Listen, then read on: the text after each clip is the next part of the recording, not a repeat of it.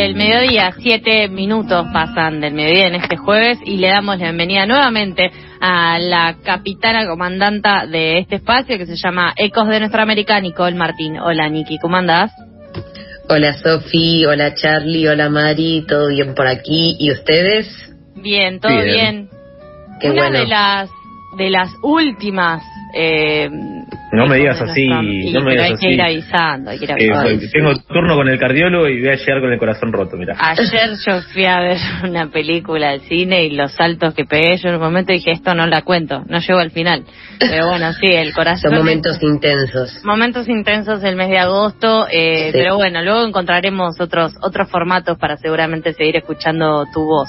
Exactamente, llegarán los ecos de nuestra América con otros formatos, pero, pero bueno, sí, es, es verdad lo que dice Sofi, que dejaremos de hacer esta periodicidad de, de la columna porque estaremos buscando los ecos de nuestra América En a el territorio. Claro, en yendo al lugar de los hechos.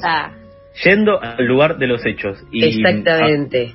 a- hablando de, com- de seguir comunicando eh, durante tu travesía, eh, la- justamente la, la consigna de la semana tiene que ver con emojis. Yo no sé si vos sos una gran usadora de emojis, pero aprovecho para preguntarte cuáles son los que más usás.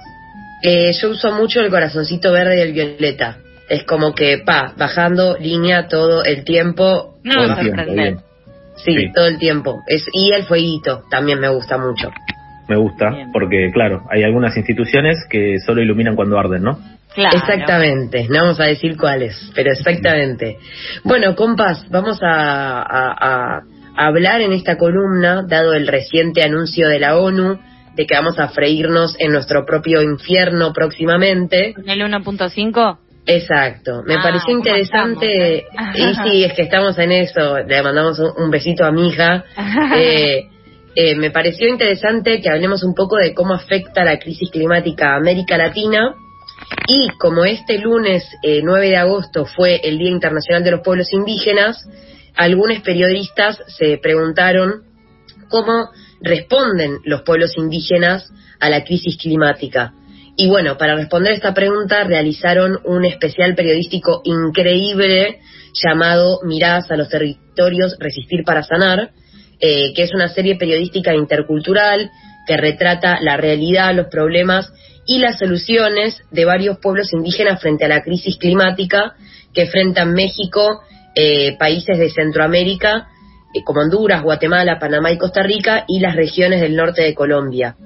Bien. Son seis, histo- seis historias de este especial que les recomiendo mucho, eh, en un especial co-creado por periodistas y comunicadores indígenas y no indígenas de la red Tejiendo Historias bajo la coordinación editorial del medio independiente Agenda Propia. Y bueno, pensando un poco en todos estos temas, vamos a retomar eh, tres historias de Guatemala, donde, por un lado, dos comunidades del pueblo indígena maya de Guatemala se apoyaron en sus conocimientos y se apoyan eh, sus conocimientos ancestrales para proteger sus bosques y las fuentes de agua, y así también para luchar contra los efectos del cambio climático. Esta historia es eh, de las comunidades Maya, Pocumam y Quiche, que a través de sus saberes y, y trabajo comunitario cuidan 2.500 hectáreas de bosques, que son muy importantes para Guatemala y para el mundo porque oxigenan, son los pulmones de la tierra, ¿no? Entonces, eh, bueno, los procesos de siembra, el calendario ecológico y la rotación del trabajo colectivo son algunas de las prácticas ancestrales que usan para conservar sus reservas naturales sagradas. Y, y bueno, si les parece, vamos a escuchar a Oscar Raguay Pérez, perteneciente al grupo Maya Pocomam, representante legal de la Junta Directiva de la Comunidad del Chilar en Palín, un municipio al sur de la capital de Guatemala. El cambio climático no es que, eh, nuestro Señor se esté cambiando, el hombre es lo que lo está provocando. Porque la verdad es que eh, el cambio climático es cambiar el bosque por otra cosa. Yo creo que los pueblos indígenas aquí en Guatemala hacen un trabajo, un trabajo que la verdad es que eh, si nos damos cuenta somos las comunidades indígenas, somos los que cuidamos más el bosque. Las protegemos, las cuidamos porque no las explotamos. Como decimos todos, la comunidad indígena es trabajar unidos. Entonces, eh, bueno, estos audios son del especial, los que vamos a estar escuchando hoy. Y, y bueno, entonces Oscar cuenta que esta comunidad de 1.356 comuneros tiene a su cargo el cuidado y la protección del bosque El Chilar de 2.230 hectáreas, que es una de las últimas áreas naturales vírgenes cerca eh, de la ciudad de Guatemala, una labor que ha sido galardonada con premios eh, por su manejo forestal, pero justamente lo que dice lo que dice él es que los pueblos indígenas son quienes más cuidan por justamente todos los valores que tienen de la tierra y la relación que tienen de la tierra eh, que le consideran un ser, un ser eh, sintiente, un ser que con vida, ¿no? Entonces, eh, es muy importante la labor que hacen. Y, y, bueno, Oscar cuenta, por ejemplo, que esta comunidad trabaja bajo la figura ancestral del camón, que es una expresión que representa la unión de la comunidad. Entonces, todos protegen este bosque que ha estado legalmente bajo su cuidado desde mediados del siglo XX pero que ha sido parte de su legado ancestral desde antes.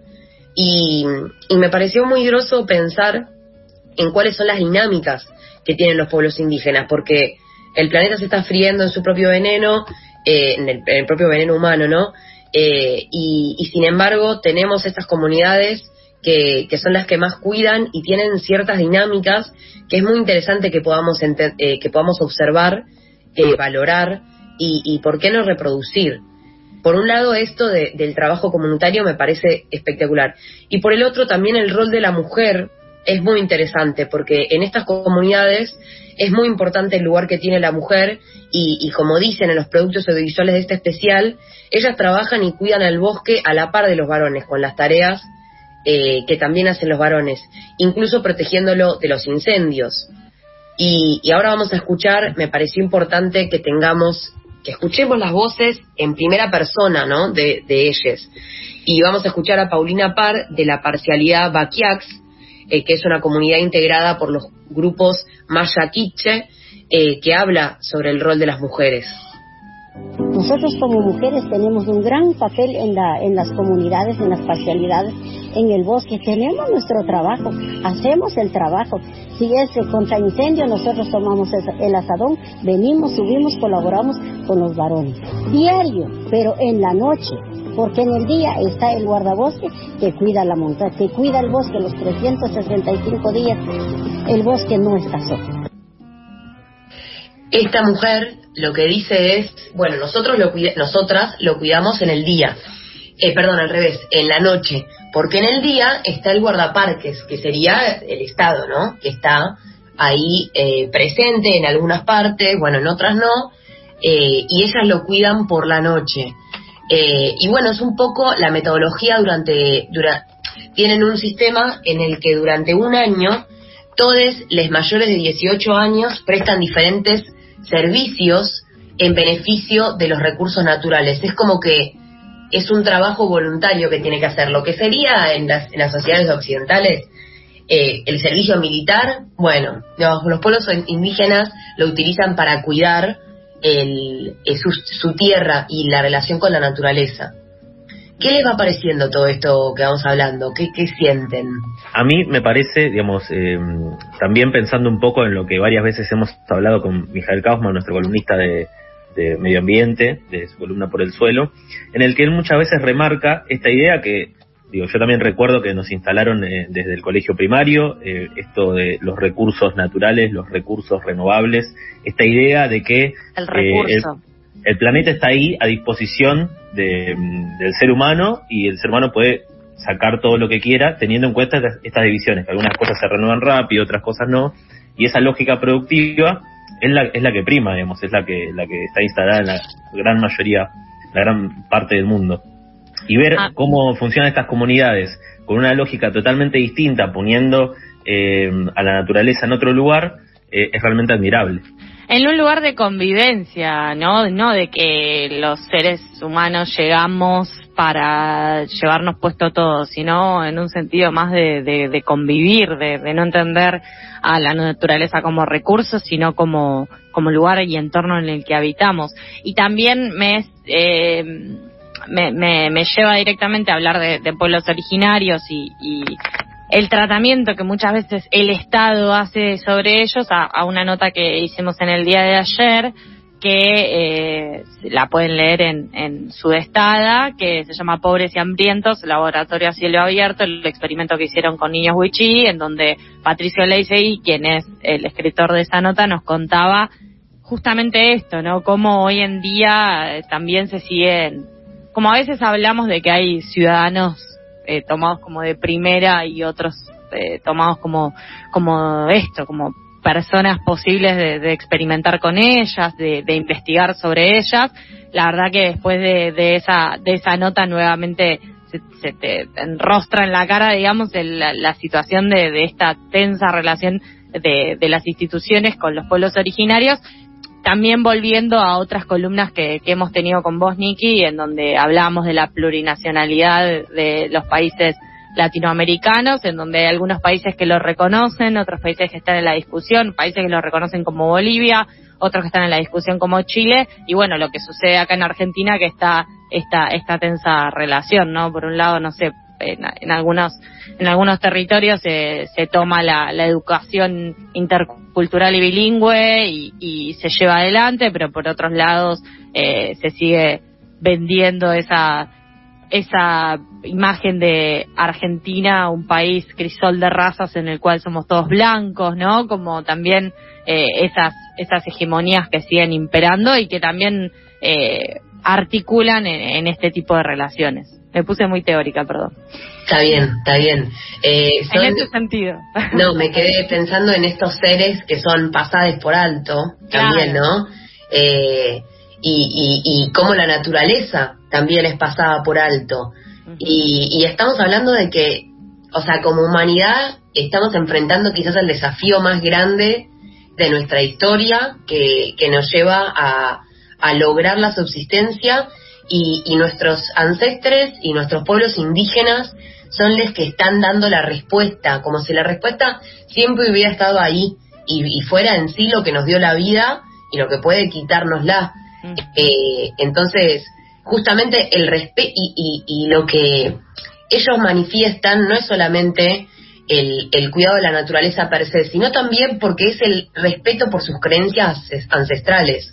No es algo que se les ocurre ahora cuando nos estamos fritando.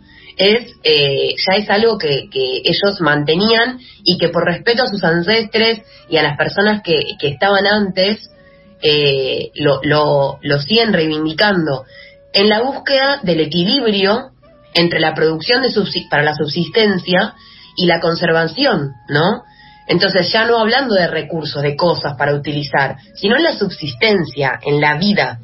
Eh, y otra historia interesante que me pareció que también eh, habla de esto que estaba diciendo Sofi, de, de los indígenas y, y, su articulación con el Estado, y es la historia de, de mujeres por el cuidado de la tierra, que me gustó mucho, en, en que utilizan la tradición de la alfarería, ¿sí? Para proteger sus saberes. Son las mujeres indígenas Pocomam, y, y en esta historia del especial cuentan que de esta comunidad que está más cerca aún de la ciudad de Guatemala, donde se encuentra el municipio de Chinautla, eh, allí se conserva la alfarería como una, como una práctica herencia ancestral, transmitida principalmente entre mujeres. Eh, es una práctica de esculturas a base de barro, eh, paja y cáscara de pino, muy artesanal, que toma varios días en la recolección de los materiales, obviamente materiales que cuestan horas de caminatas hasta llegar al mejor barro, que puede ser rojo o blanco, la cáscara de pino más rosada, eh, un día para dejar secar los elementos, bueno, todo un proceso que empieza en estas esculturas que son una tradición ancestral y que ellas eh, reivindican por respeto a sus ancestras, pero también eh, que se encuentra con los inconvenientes de la crisis climática, porque por ejemplo la contaminación del río degrada los materiales que ellas utilizan para hacer esta práctica. Y al ser una práctica considerada y reconocida por el Ministerio de Cultura y Deporte de Guatemala como un patrimonio intangible del país en 2013, eso les permite a ellas crear espacios de comunicación y negociación con el Estado. Porque es como, bueno, listo, vos crees que lo que yo hago es que es un patrimonio intangible de Guatemala, que no existe en el mundo, algo como esto, bueno, no me contamines el río porque no lo voy a poder hacer más. y, y, bueno, con el objetivo de defender el agua y adelantar eh, acciones para defender el bosque, como por ejemplo impulsando la, la reforestación. Es una práctica que es un poder de los pueblos indígenas de estas comunidades para defender su territorio. Así que me pareció muy bueno para, para mencionarlo y de cómo se, se conecta como una solución. O sea, si bien ellas lo hacen de vuelta por respeto a sus ancestros y no con un interés eh, claramente de negociación con el Estado, sirve para eso también con el objetivo eh, principal que es defender el agua y defender eh, la Pachamama. Y por último, me gustaría traer la historia de los pobladores quechíes de, de Campur, en Guatemala, que también han sido víctimas de los efectos del cambio climático, porque en el marco de, una serie de inundaciones en Centroamérica que se estuvieron produciendo en julio y que lamentablemente todo, aparenta a que la crisis climática en Centroamérica nos va a golpear con lluvias muy fuertes. Eh, estas personas fueron víctimas de estos efectos porque la, aldea eh, se inundó durante 40 días el año pasado y la temporada de lluvias se volvió a asomar ahora en julio con estas inundaciones. El futuro es incierto para ellos, pero el sabedor indígena José Ax asegura que una solución es recuperar el LOC, es decir, el respeto a las plantas, a los animales y a las personas mismas. Y ahora vamos a escucharlo a él, José Ax, quien tiene nada más y nada menos que 97 años de vida en esta tierra y en la aldea Campur, eh, situada a 60 kilómetros de la cabecera municipal de San Pedro Carchá, departamento Alta Verapaz, y a, 260 kilómetros al norte de la ciudad de Guatemala, una zona muy afectada por las tormentas que se forman en el Atlántico, y lo vamos a escuchar hablar en lengua indígena sobre una premonición que él tuvo antes de la inundación.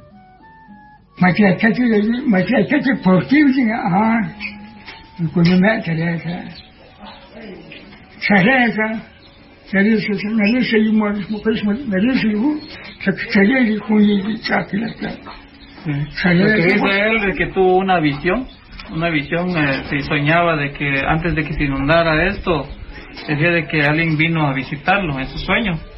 Y así alguna señora, dice una señora que tenía un pelo así, eh, colocha y algo así castaña, dice, no sabe si es si es, es, es, es, Jesús o es cierta persona o que se transforma en madre naturaleza, no lo, no lo sabemos. Él, lo que él no logra entender, pero sí, él dice que tuvo esa visión de que iba a pasar una gran inundación en esta parte.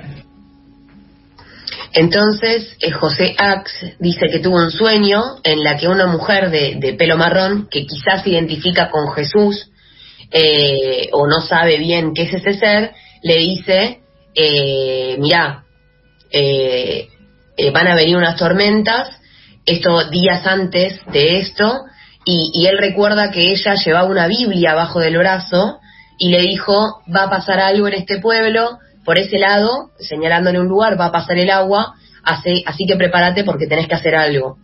Y entonces, bueno, en noviembre de 2020, el centro de la comunidad se inundó durante las tormentas ETA y Lota, que golpearon eh, Centroamérica y que dejaron destrozos en Campur, y el nivel del agua subió un montón de metros sobre el techo de las casas de más de 600 familias residentes en la aldea. Esto hace un año, pero eh, hoy en día se está repitiendo, lamentablemente, porque, por ejemplo, en Venezuela estamos teniendo inundaciones terribles y todo indica que, que no van a ser la excepción. Eh, y bueno, José cuenta en, en, el audio que acabamos de escuchar del especial Miradas de los Territorios, Resistir para Sanar, que él tuvo una premonición sobre esto. La catástrofe dejó daños terribles eh, y, y, en Centroamérica los afectados por estas tormentas se calculan en 7.3 millones de personas, según la Oficina de Naciones Unidas, ¿no? Y parece que esto fue provocado por el exceso de lluvias, más la acumulación de basura y otros desechos en vertederos no autorizados. Pero bueno, la tala de árboles, lamentablemente esto parece que va a seguir.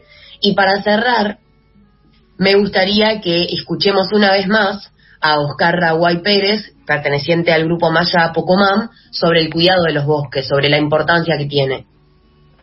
Y sin ganar ni un centavo, ellos vienen porque así nos lo han dejado dicho nuestros abuelos, que tenemos que proteger nuestra finca y el bosque que es la vida, porque la verdad es que si no cuidamos ahorita, vamos a perder bastante. No destruyamos el bosque, porque si destruimos el bosque nos estamos destruyendo nosotros mismos. Eh, bueno, entonces escuchamos a esta persona que dice no destruyamos el bosque porque el bosque es la vida y, y todo está interrelacionado, ¿no?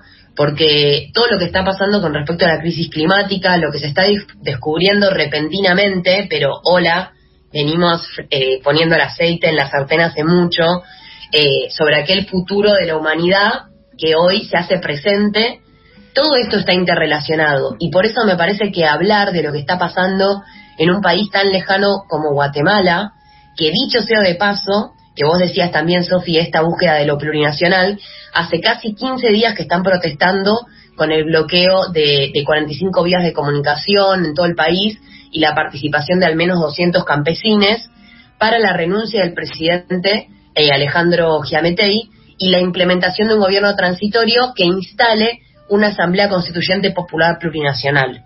O sea, los pueblos indígenas están eh, planteando que, bueno, que tienen derecho a ingerir en la política porque su objetivo es cuidar los territorios y al fin y al cabo es cuidar a la humanidad per se. Así que espero que nos hayamos podido acercar un poco más a la realidad de un territorio que es el corazón de nuestro continente, porque Centroamérica y, todo el norte de Sudamérica es el corazón de nuestro continente.